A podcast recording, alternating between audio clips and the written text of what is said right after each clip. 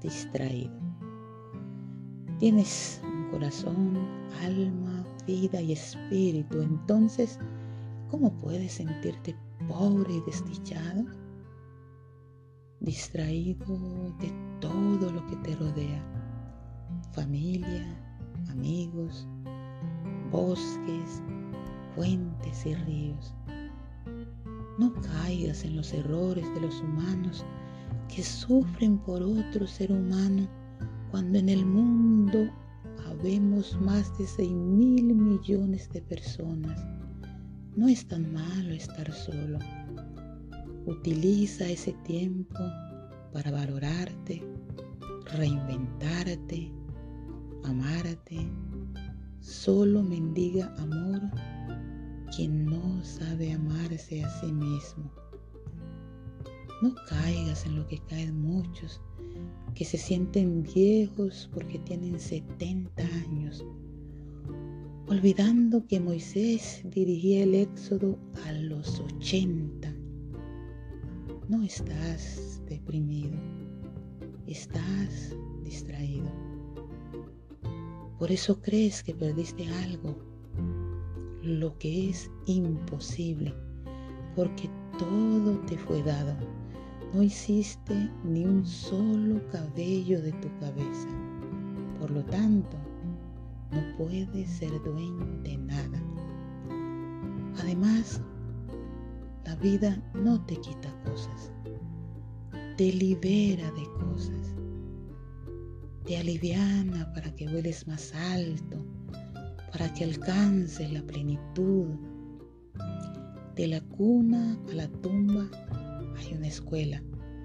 Por eso lo que llamas problemas son lecciones. Y la vida es dinámica. Por eso está en constante movimiento. Por eso debes estar atento al presente. Hubo alguien que decía, yo me encargo del presente porque el futuro es asunto de Dios. No perdiste a nadie. El que murió simplemente se nos adelantó. Porque para allá vamos todos.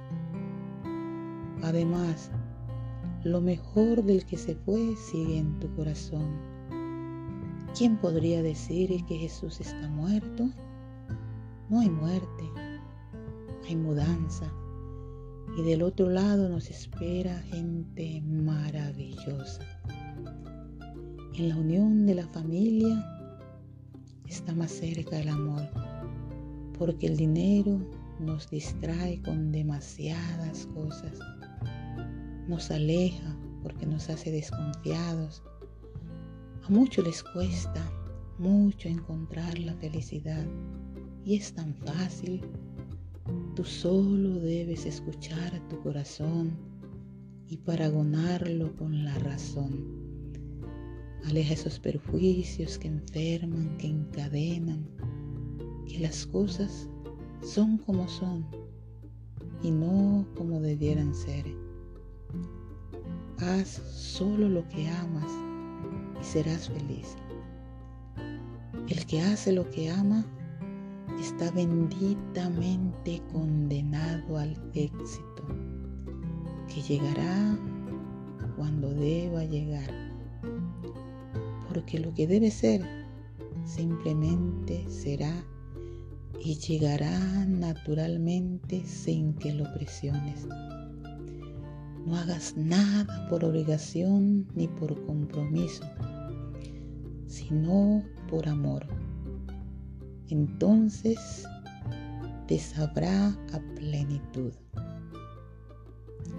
Que en esa plenitud todo es posible. Dios te puso un ser humano a cargo y ese eres tú. Decide darle el mejor trato que puedas. Hazte libre y feliz y solo así podrás compartir de aquello que tienes con los demás. Reconcíliate contigo. Ponte junto al espejo y piensa que la criatura que estás viendo es obra de Dios y está hecha a su imagen y semejanza.